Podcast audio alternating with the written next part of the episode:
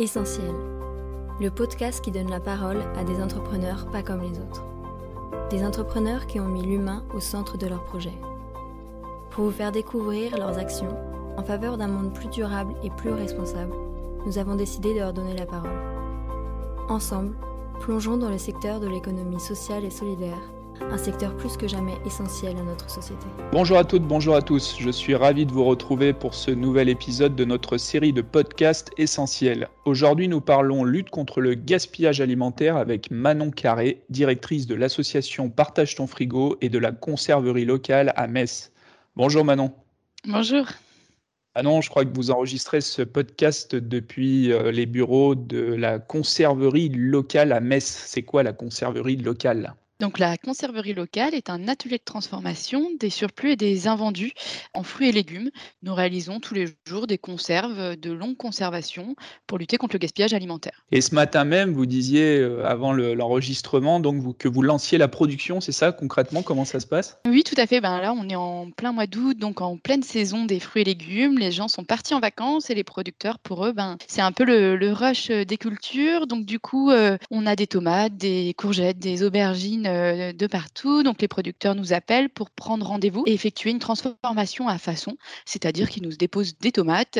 Aujourd'hui, c'est des tomates et des poivrons pour faire une tartinade, euh, des sauces euh, ou autre. Et ils reprendront du coup le pot en conserve et ils apposeront leur étiquette et le vendront dans leur magasin de distribution. Alors aujourd'hui, si je vais sur le, site de la conserverie locale, hein, je peux commander en ligne. Alors je commande par exemple la, la, tartinade que vous venez de décrire. Concrètement, là, les produits là, qui constituent cette tartinade, ils viennent d'où? Alors, euh, je vous disais précédemment, on fait de la transformation à façon pour les producteurs et c'est eux qui les distribueront. Mais on a aussi une autre activité qui est de faire des produits euh, sous notre nom, sous notre marque, la conserverie locale, et ça provient des mêmes surplus des producteurs. C'est qu'à un moment dans la saison, comme on a vu, euh, on va en avoir beaucoup, beaucoup. Si je convertis tout ça en conserve, ça leur fait, aussi beaucoup de, de conserves à écouler, et donc on leur propose de racheter ces surplus pour également pouvoir commercialiser sous notre nom. Et, Manon, qui, qui travaille euh, aujourd'hui euh, au sein de la conserverie locale? Donc au sein de la conserverie, on a une équipe de cinq personnes euh, en salariés fixes et puis on a tout au long de l'année des, jeunes qui nous accompagnent, environ trois personnes supplémentaires, ce qui donne une équipe de, de huit personnes pour transformer du coup surplus et invendu. invendu parce qu'on a aussi une activité du domaine plus solidaire, plus social, en, en plus de l'anti-gaspillage, c'est qu'on va transformer des invendus issus de la banque alimentaire. La banque alimentaire collecte tous les jours à l'arrière des supermarchés des fruits et légumes invendus et à des moments dans la saison, au même, euh, sur le même modèle que les producteurs, ils en ont beaucoup. Et là, on vient euh, les transformer et les redonner gratuitement à cette même banque alimentaire qui les redistribuera aux associations partenaires, aux épiceries sociales et solidaires. On va un peu remonter le fil de l'histoire, Manon. Cette conserverie locale, euh, elle se crée en, en 2018, hein, dans, dans ces années-là. Mais vous, à la base, vous n'avez pas une, formation ou un profil euh, de l'agroalimentaire. Vous avez fait une, une formation d'ingénieur en génie des systèmes et de l'innovation. Qu'est-ce qui vous pique à un moment donné de vous lancer dans un projet comme celui-là? Donc, euh, c'est vrai qu'en 2018, euh, ça nous paraît assez évident qu'on a besoin d'outils sur le territoire pour transformer ces gisements qui finissaient au compost ou, euh, ou qui étaient non valorisés. Pour remonter un peu le fil de l'histoire, tout commence en 2013 quand on développe l'association Partage ton frigo, qui est une association qui a but de sensibiliser, mais au tout début, d'où le nom, l'idée c'était de mettre en place des frigo collectif pour lutter contre le gaspillage alimentaire. On développe cette association en 2013 en parallèle de chacun de nos activités euh, d'ingénieurs, de comptables, de commerciaux. En fait, c'était un moyen ben, d'avoir quelque chose d'un petit peu concret sur un sujet qui devenait brûlant à, cette époque, qui était le gaspillage alimentaire. Donc, euh, de 2013 à 2018, on exerce nos activités. En tout cas, moi, j'exerce mon activité de conseil dans l'environnement sur le recyclage des déchets. Et puis, en parallèle, on a toujours cette association qu'on fait monter en compétences. Et en fait, on organisait des événements sur la voie publique de type disco soupe. C'était qu'on collectait en 48 heures 800 kilos de fruits et légumes invendus à l'échelle de la ville de Metz pour les transformer avec euh, la participation de tous les citoyens en soupe. Et c'était un moyen de sensibiliser au gaspillage alimentaire et de dire, ben voilà, c'est des denrées qui étaient destinées à la poubelle qu'aujourd'hui on transforme parfois, il est simple de réaliser des soupes, de travailler ces denrées. Puis voilà, notre système de distribution impacte ce gaspillage alimentaire. Et donc, du coup, en réalisant ces, événements, type Disco Soup ou tout événement de sensibilisation qu'on a pu faire de 2013 à 2018, on se rend compte qu'il est très facile d'avoir accès à des fruits et légumes invendus et de mobiliser en très peu de temps ces 800 kilos. Et là, on, développe le projet, mais on se dit il faut quelque chose de plus concret, de plus euh, efficace, de plus opérationnel. Et de là naît l'idée de la conserverie locale pour au quotidien transformer ces gisements qui étaient destinés à la poubelle. Donc en fait, tout démarre euh, entre amis, quoi. Finalement, vous êtes une bande d'amis, vous, finissez vos, études, vous êtes touché par ce sujet de la lutte contre le gaspillage alimentaire de, toute cette quantité finalement d'aliments qui, partent à la poubelle euh, chaque jour et, chaque année. Et là, euh, il y, a, la création de cette association Partage ton frigo. Alors c'est une inspiration. Il y a eu, il y a eu des, précédents à l'étranger peut-être qui ont concrètement Partage ton frigo. Hein. ce sont des invendus qu'on va par exemple euh, mettre dans un frigo sur la voie publique et permettre à chacun de se servir. C'était ça le concept au départ? Alors ça, c'est le concept qu'on va retrouver aujourd'hui, qui a été repris et, diffusé un peu plus largement au niveau national. En 2013, c'était plus un frigo collectif pour créer un, lieu de vie un petit peu, un, moyen de se rassembler entre voisins ou dans une, MJC ou dans une résidence étudiante. Et c'était un moyen de partager des denrées qu'on n'allait pas consommer, qui étaient dans notre frigo, de partager en toute sécurité, puisqu'on a mis en place toute une charte de qualité, de partager en sécurité tout ce qu'on a n'allait pas consommer avant un départ en vacances ou parce qu'on avait acheté trop, on nous avait donné trop ou autre. Donc ça, c'était l'idée de base qui a finalement bah, fait des petits partout en France, soit au travers du guide qu'on a créé pour que chaque frigo puisse se développer de façon autonome, ou soit ça a été repris par différentes associations aussi au niveau national. Donc voilà un petit peu la genèse de Partage ton frigo. En 2013, on c'est assez innovant, puis on a dû aussi démocratiser l'idée de se partager des denrées. c'était assez compliqué d'imaginer que je pouvais partager des denrées avec mon voisin. Est-ce qu'il a un vraiment l'intention de m'empoisonner ou pas. Donc c'était un peu ce qu'on essayait de démocratiser et de créer en fait un apéro frigo avant de mettre un frigo pour que les gens se rencontrent, qu'on repartage entre voisins des choses qui sont parfois naturelles à la campagne et qui l'étaient beaucoup moins en, ville. On a retrouvé éventuellement une ou deux initiatives similaires en Allemagne au moment où on lançait le projet, mais finalement on a un peu euh, débroussaillé le sujet qui maintenant euh, est un petit peu plus accepté puisqu'on voit euh, l'essor de, de, différents frigos solidaires partout en France. Oui, parce que Manon, euh, on va se le dire, sur les invendus, il peut y avoir euh, dans l'esprit du, consommateur l'idée que ce produit n'est pas, frais, n'est pas d'aujourd'hui, peut-être euh, déjà un peu périmé, et donc il y a potentiellement le risque de s'intoxiquer ou, d'être malade. Vous-même, au départ, vous avez découvert ce monde de l'agroalimentaire et aussi toutes les normes qu'on nous impose aujourd'hui pour avoir des aliments de qualité. Concrètement, comment comment vous, vous êtes rentré dans ce monde-là, vous, hein, personnellement, et, comment vous gérez aujourd'hui bah, cet enjeu de la, sécurité alimentaire? Tout à fait. Donc il y a deux sujets. Vous abordiez le premier sujet qui était sur les invendus, la perception de l'invendu. Il faut savoir que la Banque alimentaire fait un travail exceptionnel. C'est qu'il réceptionne, en tout cas à, l'échelle de la ville de Metz, c'est à peu près 2000 kilos de fruits et légumes par jour. Il les réceptionne, il les trie et en fait on récupère des invendus qui sont impeccable. C'est que dans un filet de citron, on va avoir un citron qui se gâte un petit peu et donc du coup, il va être mis au rebut euh, par, le distributeur. On va avoir aussi les effets de rotation. C'est que je reçois des tomates tous les deux jours, tous les trois jours et je vais changer mes rayons parce que euh, dans les supermarchés, on veut euh, des tomates impeccables. Et donc, la banque alimentaire trie quotidiennement ça avec une vingtaine de bénévoles pour nous fournir des aliments qui sont vraiment impeccables. C'est à la limite de l'entendement, en tout cas, de trouver ces denrées qui sont parfaitement Ensuite, il y a le sujet de l'agroalimentaire. Effectivement, on n'était pas dans l'agroalimentaire, on ne maîtrisait pas ce sujet. Or, une conserve mal faite peut peut tuer quelqu'un, euh, peut intoxiquer quelqu'un.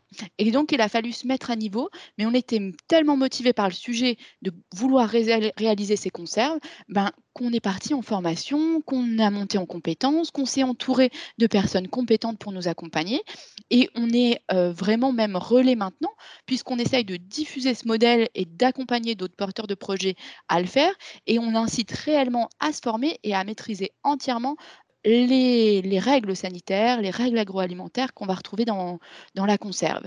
Parce que finalement, dès qu'une conserve une conserverie artisanale ou n'importe quel acteur ferait une conserve qui serait pas stable, pas bonne à la consommation, ça bloquerait un petit peu tout le modèle ou tout le système qu'on a essayé de mettre en place. Alors on va, on va revenir Manon sur, euh, sur le travail que vous faites sur d'autres territoires et l'accompagnement que vous proposez sur des, projets de même nature dans d'autres villes. Mais avant ça, juste pour bien, bien comprendre le, parcours qui a été le vôtre finalement, vous dites euh, il a fallu euh, se former, il a fallu se faire accompagner. concrètement, pour, pour des gens qui aujourd'hui, bah, par exemple, voudraient créer une conserverie locale dans, dans leur ville, ils, commencent par quoi concrètement? Si, comme vous, euh, ils ne sont pas du, du, métier Et quelles qualités finalement il faut, il faut développer pour pouvoir euh, monter et réussir un projet comme celui-là? Alors, souvent, euh, on a beaucoup de prises de contact de personnes ailleurs en France qui viennent nous demander comment vous avez fait, le projet est super, on aimerait monter ça.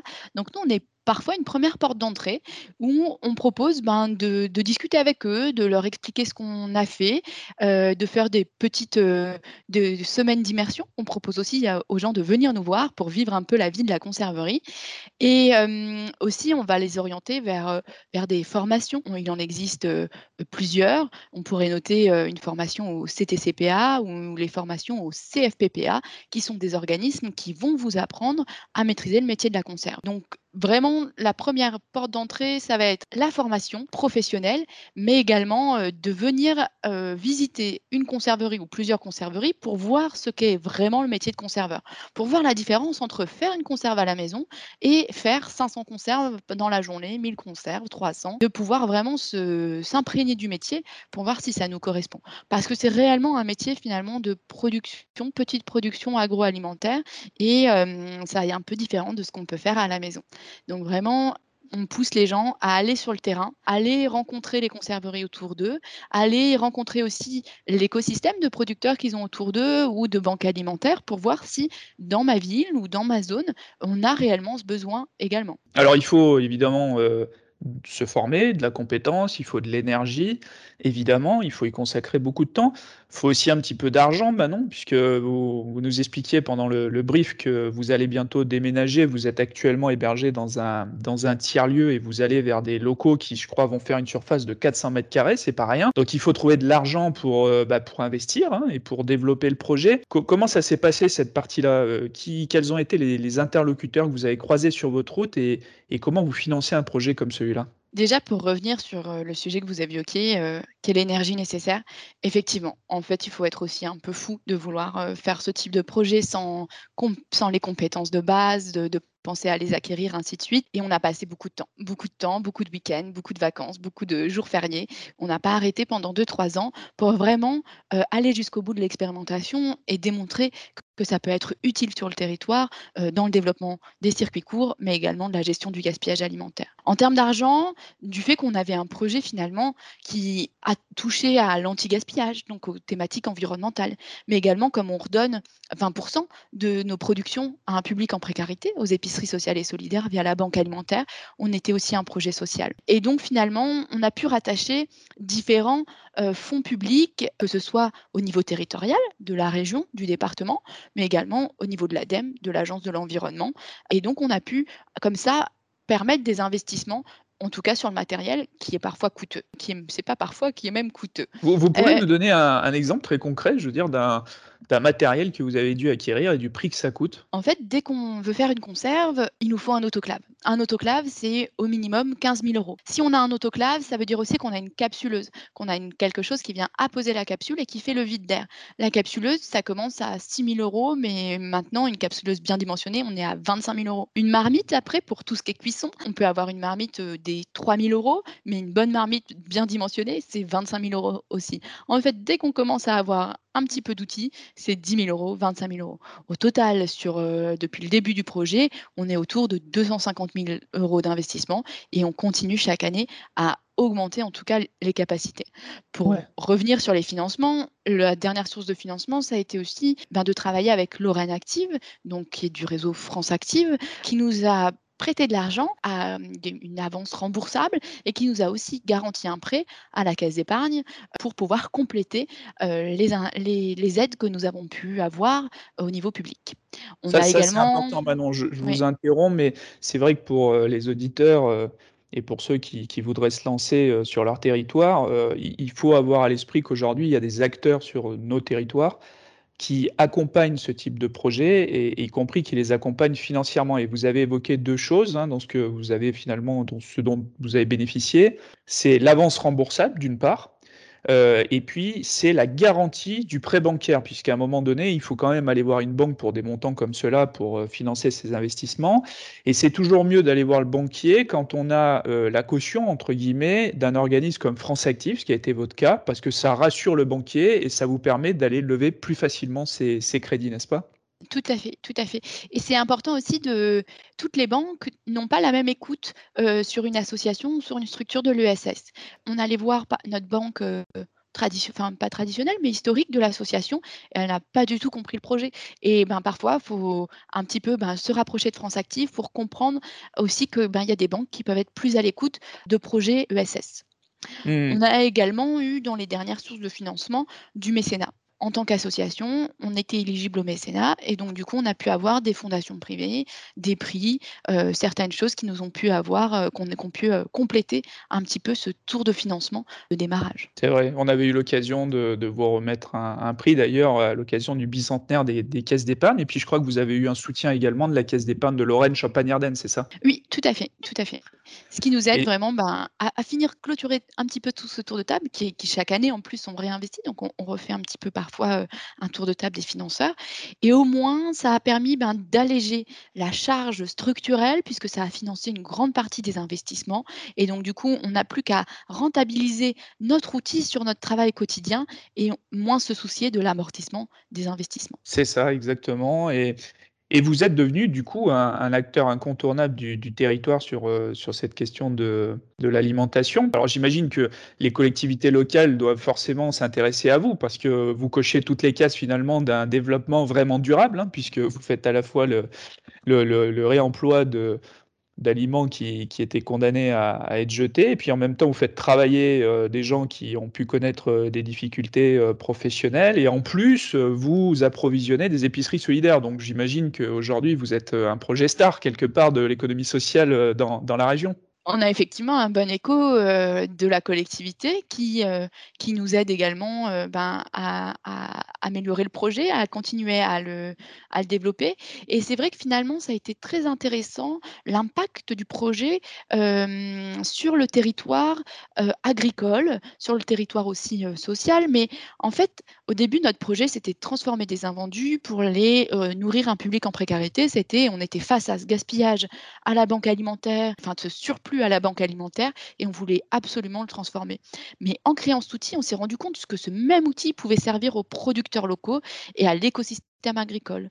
Et donc, du coup, en fait, c'est un plaisir de pouvoir rajouter ce maillon qui était manquant jusqu'alors pour transformer ces surplus et permettre de créer de la valeur, de créer de nouveaux produits qui se retrouveront sur les étals des, producteurs, mais finalement chez les consommateurs finaux. Et en fait, on se rend compte que c'est peut-être aussi ce maillon qui est parfois manquant sur les territoires, ce maillon de la transformation. On n'a peut-être pas, pas doté assez les territoires d'outils de transformation pour faire des boucles en ultra local. Certes, on vend de plus en plus de fruits et légumes en circuit court, on voit l'essor des magasins de producteurs, mais trouve-t-on réellement notre ketchup, notre sauce tomate, notre soupe, nos produits transformés en local? Alors, dans certaines régions, l'historique de la région du fait de, du tourisme ou des régions plus euh, euh, cultivatrices de, fruits et légumes, on a des outils de transformation. Mais euh, dans plein de régions, on est assez pauvre en outils de transformation. Et finalement, on, s'est rendu compte qu'on a créé un maillon pour vraiment catalyser, accélérer les circuits courts et aller jusqu'au bout de cette réflexion d'approvisionnement local. Et alors maintenant, les, agriculteurs n'ont pas, pas, attendu, pas attendu la conserverie locale pour écouler leurs produits. Aujourd'hui, euh, ils les vendent à des entreprises agroalimentaires. Mais ce que vous nous expliquez, c'est que sur ce gros volume qui est écoulé par les agriculteurs, naturellement, dans les circuits, on va dire, euh, classiques, il y a quand même à côté une partie qui, quoi qu'il arrive, euh, est condamnée à se perdre finalement et, elle n'était pas valorisée jusqu'à ce que vous arriviez et que vous rentriez en relation avec ces agriculteurs du territoire, c'est ça? En fait, il y a deux sujets. On a des interlocuteurs différents. On voit de plus en plus apparaître des modèles maraîchers à plus petite taille, qui finalement ne sont pas orientés vers l'agroalimentaire, mais plutôt vers la, vente directe, via des marchés, des magasins de producteurs. Et c'est plutôt des plus petites surfaces. On commence à voir que des modèles avec 2 hectares, 3 hectares, 7 hectares peuvent faire vivre une personne, deux personnes. Et donc, ils sont très orientés sur la vente directe. Et du coup, ils n'ont pas d'exutoire vers l'agroalimentaire. Et puis, il y a les impondérables de la culture. Le producteur va mettre un minimum pour que si la culture est mauvaise, il arrive quand même à subvenir à ses besoins, à rentabiliser son exploitation. Donc du coup, c'est très aléatoire, des pics de production, la saisonnalité, et encore plus cette année où on voit que ben, ces intempéries, la pluie peuvent euh, détruire des productions de tomates entières, des choses comme ça. Donc du coup, on a toujours à des moments des surplus. Et puis, vraiment, c'est l'aspect de la culture. Euh, nous, on n'est pas une, une, région très touristique, donc en plein mois d'août, en plein mois de juillet, il y a beaucoup moins de monde. Et donc, du coup, tout ce qui va être tomates, courgettes, aubergines, qui sont à, leur pic de production en août, ben, on a moins de consommateurs. Donc, du coup, ben, on a toujours à des moments des surplus de production. Et puis, même effectivement, sur des installations qui sont dans l'agroalimentaire, qui sont plus à viser d'alimenter l'agroalimentaire, eh ben, il y a parfois des impondérables. On l'a vu pendant l'épisode de confinement lors du Covid, des surplus de pommes de terre, des surplus de, certaines productions, euh, des légumeries qui découpe, prépare les, les légumes pour les cantines, la restauration collective, ben, en confinement, quand les écoles étaient arrêtées, elles étaient, elles avaient précommandé des denrées, euh, des, fruits et, des légumes, et donc elles se retrouvaient avec des surplus. En fait, on en a vraiment à tout moment, et même dans l'industrie agroalimentaire, par exemple, on peut retrouver des bananes qui, issues d'un atelier de mûrissement, ben, il y a des impondérables dans le stockage ou autre, ou auprès de négociants, on va retrouver des problématiques de stockage qui amènent à des denrées qu'il faut traiter très rapidement. Donc vous avez reconstitué un, chaînon manquant finalement. Euh, si, aujourd'hui d'autres euh, collectivités, euh, d'autres entrepreneurs sociaux souhaitent démarrer, vous disiez que on, peut vous contacter, c'est ça? Vous avez aujourd'hui cette capacité à conseiller, accompagner ou en tout cas à proposer des, des contenus adaptés à ceux qui voudraient également sur leur territoire se lancer. Votre ambition, ce qu'on a compris, c'est pas forcément de répliquer euh, la conserverie locale de Metz euh, partout en France, en tout cas de, de vous développer sur d'autres territoires, mais c'est plutôt de, de, passer le flambeau à ceux qui voudraient le faire sur leur propre territoire. Tout à fait.